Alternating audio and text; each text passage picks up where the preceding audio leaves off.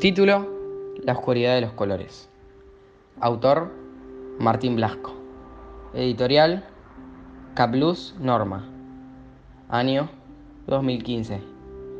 Páginas 288.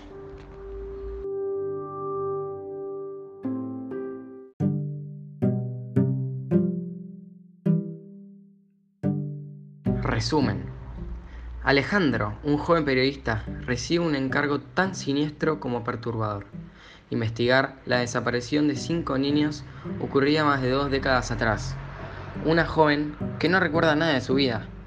Un hombre que se comporta como un perro. Y las oníricas imágenes de una sesión de hipnosis. Son las pistas que guiarán a Alejandro y también al lector hacia un final completamente inesperado.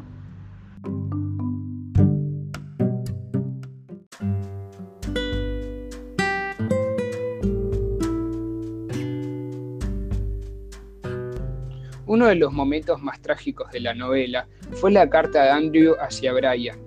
En esta decía que nunca se volvió a contactar con ninguno de ellos salvo con él. Andrew dijo que se iba a suicidar así nadie lo podría encontrar. Luego Andrew pidió un favor, que limpien las huellas así nadie descubriría lo que pasó.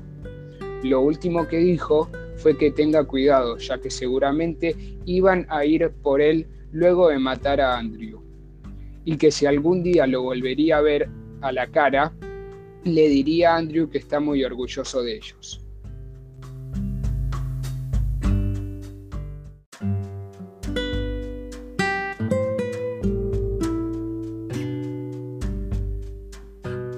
La persona que los raptó fue Andrew, y como no le importaban los nombres de los chicos, los empezó a llamar como colores.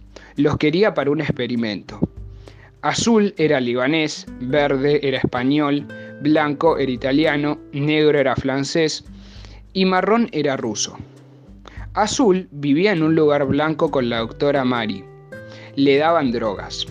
Verde era el más importante porque él iba a ser el más inteligente. Blanco iba a tener una vida normal ya que los iban a comparar con el resto de los demás.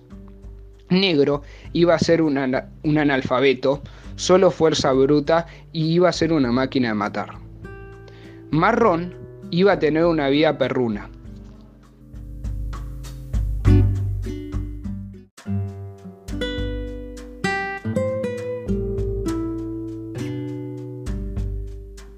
Una de las características que más destacó del libro es la manera en la que está escrito. La lectura sencilla, pero con recursos muy bien utilizados para atrapar al que lo lee. Es accesible para cualquier tipo de lector, aunque la trama sea oscura.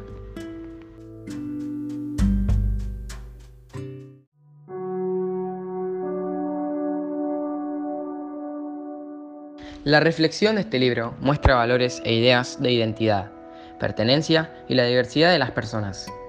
Lleva la reflexión sobre el concepto de humanidad y sobre que nos hace ser personas y no animales.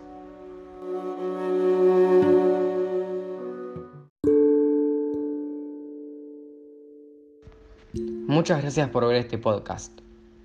Espero que les haya servido y les haya gustado. Nuestros nombres son Valbuena Lucas y Julián Cajiano, de Tercero Tecnología.